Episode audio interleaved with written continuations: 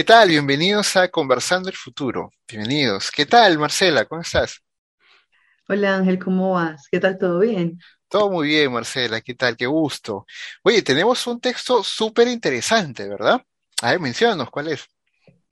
Sí, el texto es, está bastante interesante, recomendado para todos los que quieran eh, como meterse en el tema desde, la, desde una perspectiva de debate. O sea, realmente no está escrito como para informar, sino para generar, para promover posturas.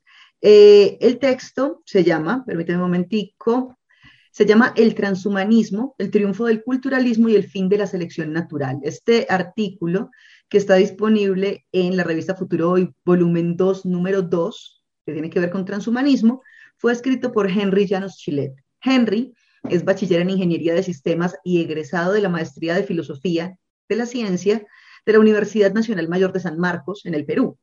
También es presidente de la Asociación Peruana de Ateos y es miembro del Instituto de Extrapolítica y Transhumanismo, así como de la Sociedad Secular Humanista del Perú.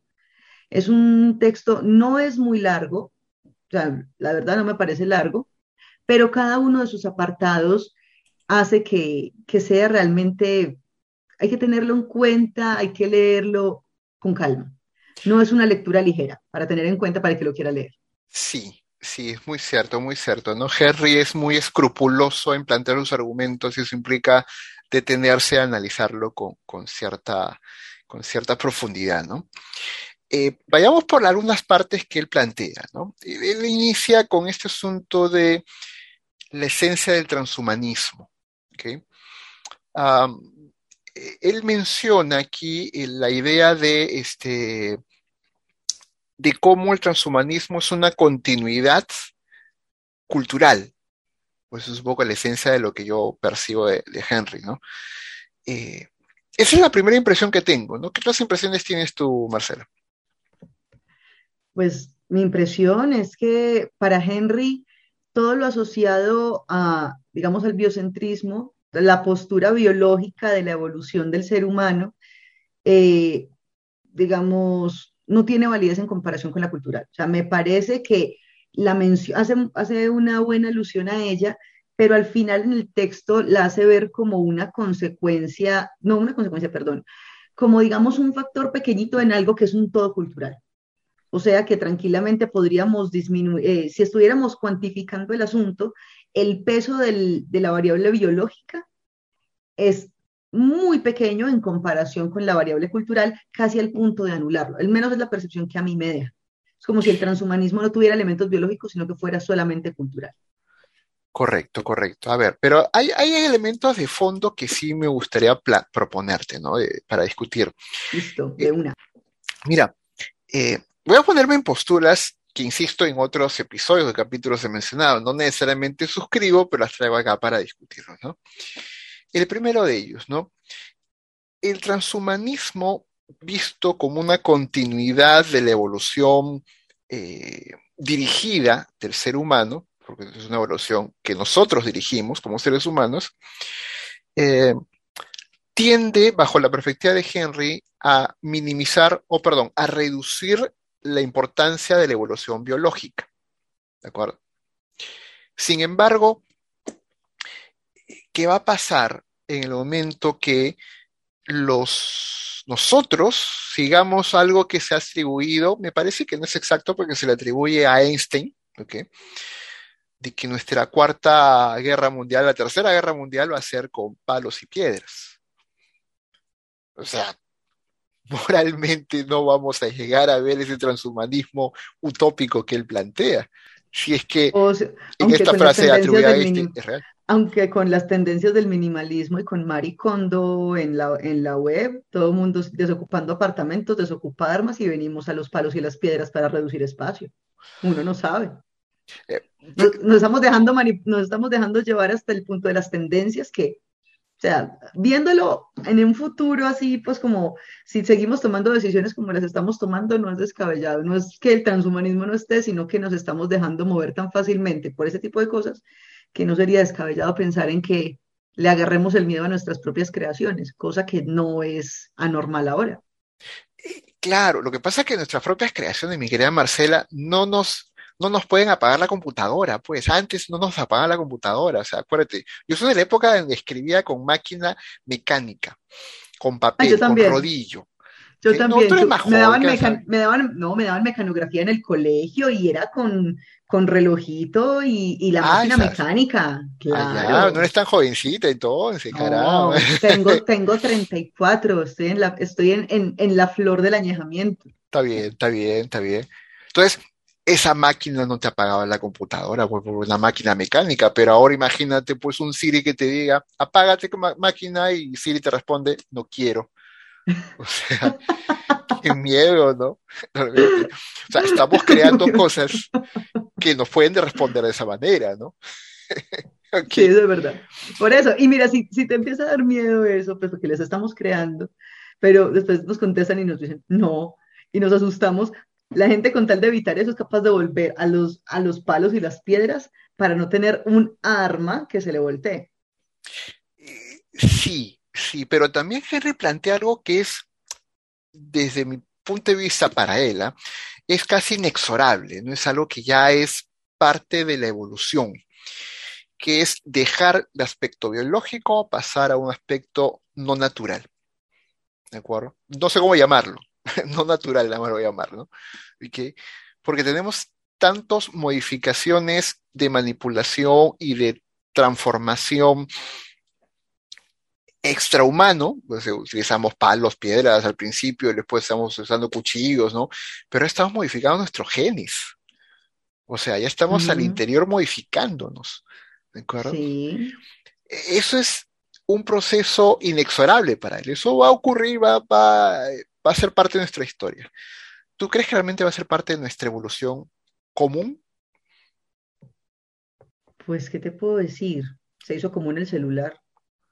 Pero, pero yo lo que, me, lo que me pusiste a pensar no fue en eso particularmente, sino en lo que me hiciste recordar algo que Henry mencionó en el artículo sobre, sí, nosotros estamos modificando, eh, o al menos eh, la tendencia ya va, pues no la tendencia, digamos lo que está ocurriendo es que ya tenemos la posibilidad de, modificar nuestros genes y de hecho hemos modificado los genes de otras especies a través de la ingeniería genética para acomodarlas a las condiciones de vida que nosotros nos han interesado.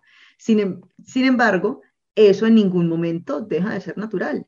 Lo que te hablaba en alguna anterior ocasión, que de hecho creo que fue en el episodio pasado que lo mencionaste, lo que menciona Harari como natural y antinatural. Mm. Si, nos, si, si se habla de natural, voy a, tratar de parafrasear lo que él dijo. Ya. Si se habla de natural, o, se, o se califica como natural, aquello que se sigue empleando actualmente de la misma manera en que fue usado desde el principio de los tiempos, o sea, por el propósito para el cual fue creado, entonces todos nosotros, todos nosotros, y cuando digo todos nosotros digo seres vivos, nos estamos comportando de manera antinatural. Pero si nosotros hemos venido evolucionando, hemos venido simplemente eh, aprovechando las circunstancias del entorno para maximizar, digámoslo así, el beneficio de, estas condiciones, eh, no es descabellado utilizar eh, lo que hay alrededor para maximizar esas condiciones. O sea, es un proceso natural este tipo, este tipo de transformaciones a través de tecnología que nosotros las asociemos también a elementos más complejos de nuestra interacción con otros individuos, de nuestra colaboración en grandes masas y demás es otra cosa, pero el solo hecho de aprovechar el entorno e incluso de crearlo para maximizar el provecho sigue siendo algo natural. Coincido en eso, sí, es cierto, cierto. Sin embargo, me gustaría entrar a otro terreno.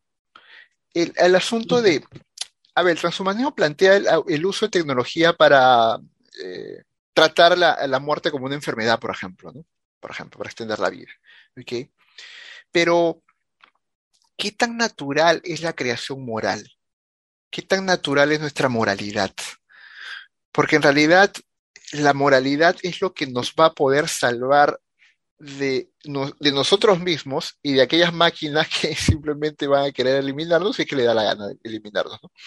Entonces, si no dotamos de moralidad a nuestras propias creaciones, estamos montándonos sobre un, sobre, sobre un, páramo incierto y difícil de, de, movernos, ¿no?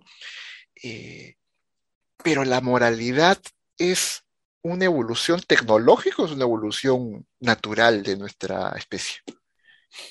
¿Qué pues piensas? Te digo que, pues tengo entendido, o al menos lo que, lo que hemos discutido en episodios anteriores y que digamos que concuerda con algo que menciona Henry, es que lo que nos hace humanos es nuestra mente. O sea, no ah. es algo corporal, sino asociado a lo que nosotros hacemos con la mente.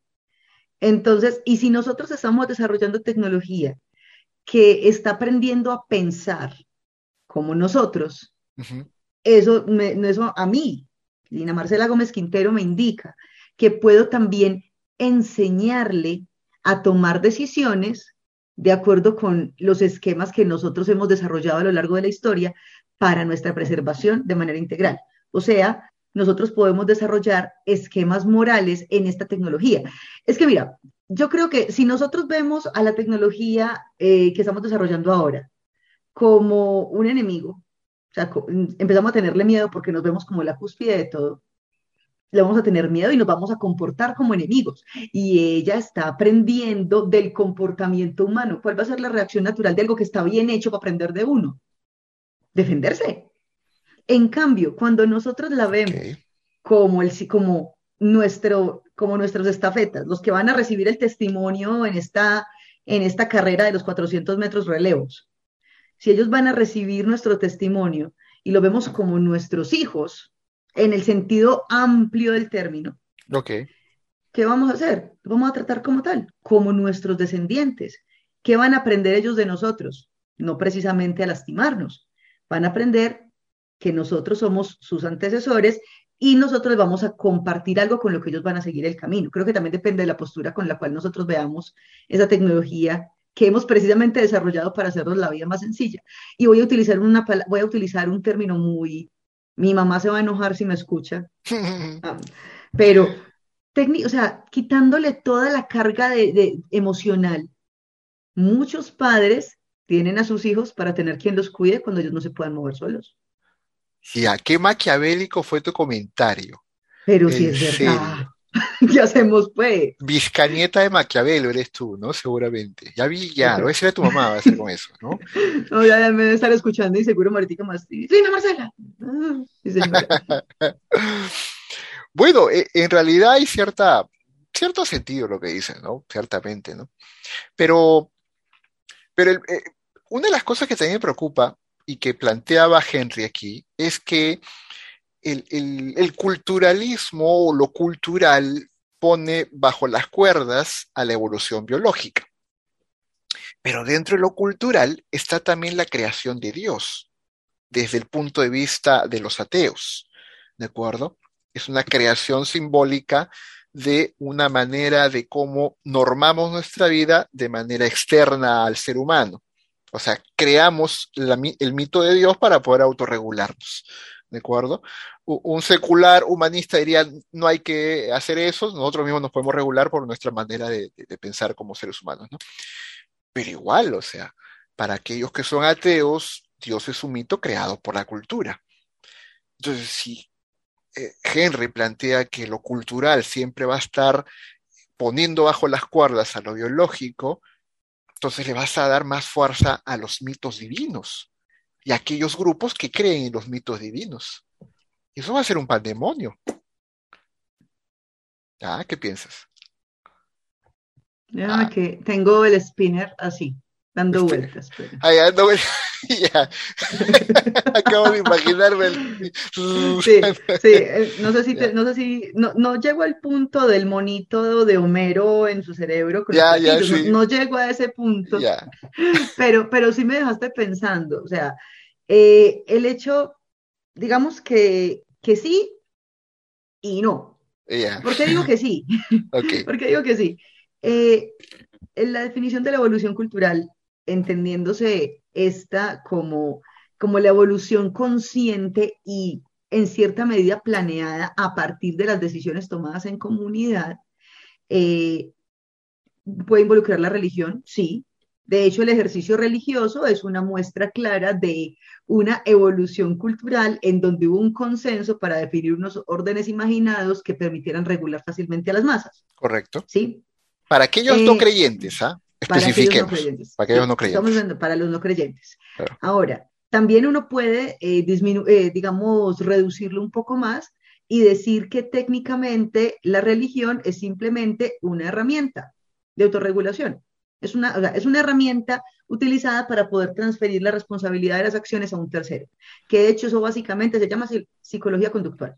Es el uso de estímulos, de premios y castigos para regular el comportamiento. Correcto, correcto. Simplemente, simplemente el nombre, simplemente aquí el premio lo da una figura externa que se llama Dios. Estoy hablando de los no creyentes. sí, entiendo, entiendo. Ese, esa persona simplemente se encarga de eso. O sea, si en lugar de llamarlo Dios, lo llamamos simplemente el dispensador de premios o de castigos, ¿qué problema hay? Sería algo que estaría siendo un humano común y corriente que tenga la labor de regular lo que hace el sistema carcelario, penitenciario y carcelario, por ejemplo.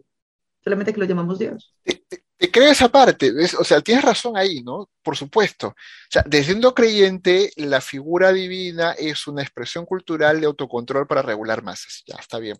Sin embargo, bajo esa lógica también se generan los fundamentalismos. Y el fundamentalismo ah, también es una expresión cultural.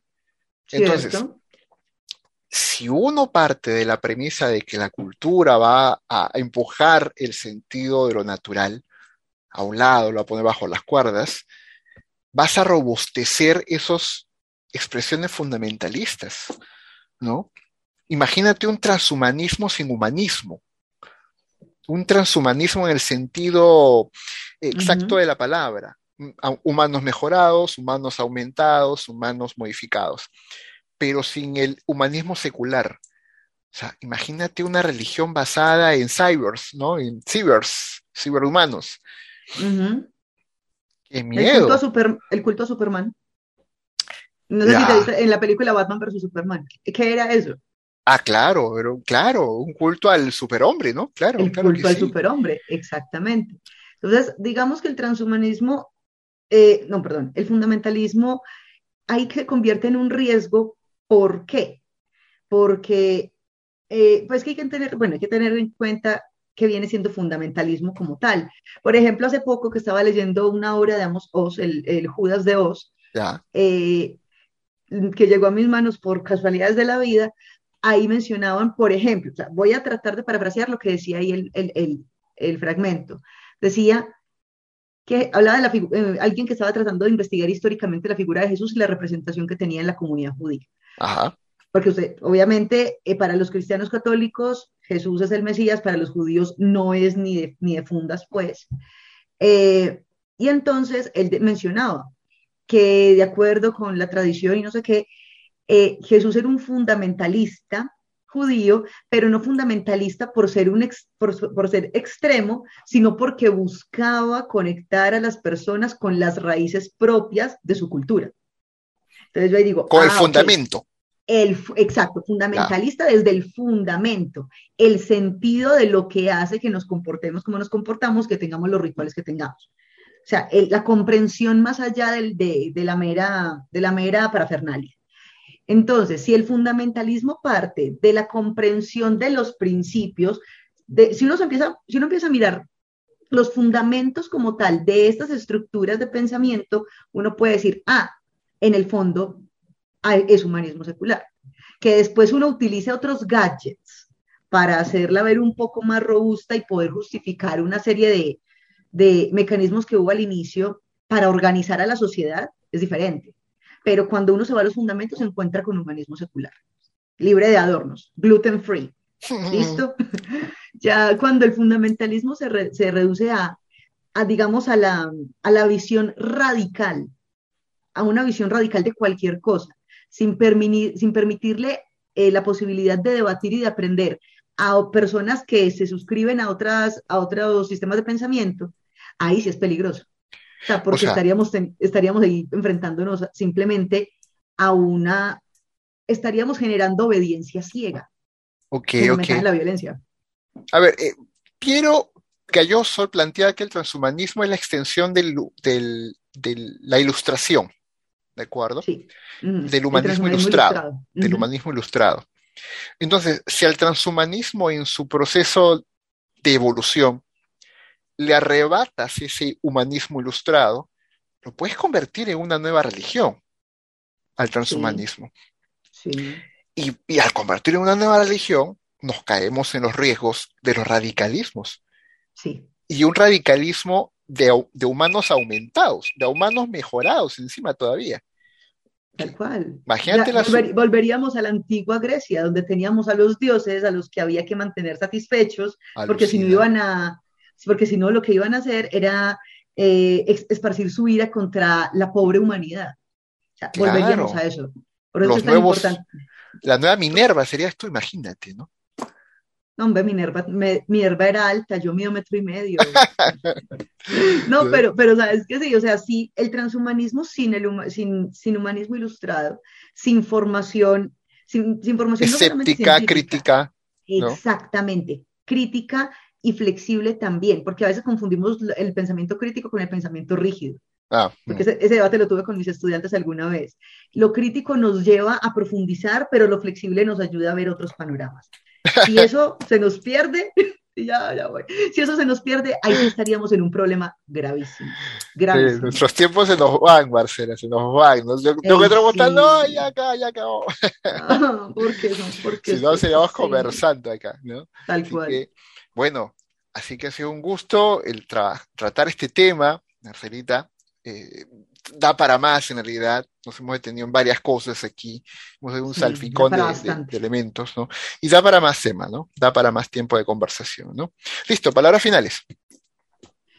Palabras finales, eh, es un tema para, para, para masticar, para trabajar, para trabajar con calma y también para abordar con la apertura que debe dar una mente material como la nuestra. Todavía no somos posthumanos.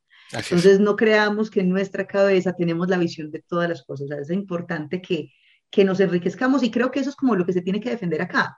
En el proceso de, en el, proce- el proceso de, de posthumanizarnos, en este transhumanismo, es necesario que el debate se abra y que nuestras estrategias de, de toma de decisiones salgan a flote para que pensemos de la manera más efectiva y más sabia posible, sin fundamentalismos de ninguna clase para no hacernos daño. Listo. Esto ha sido Conversando el Futuro. Así que ya nos vemos en un siguiente capítulo. Muchas gracias. Bye bye. Chao, chao.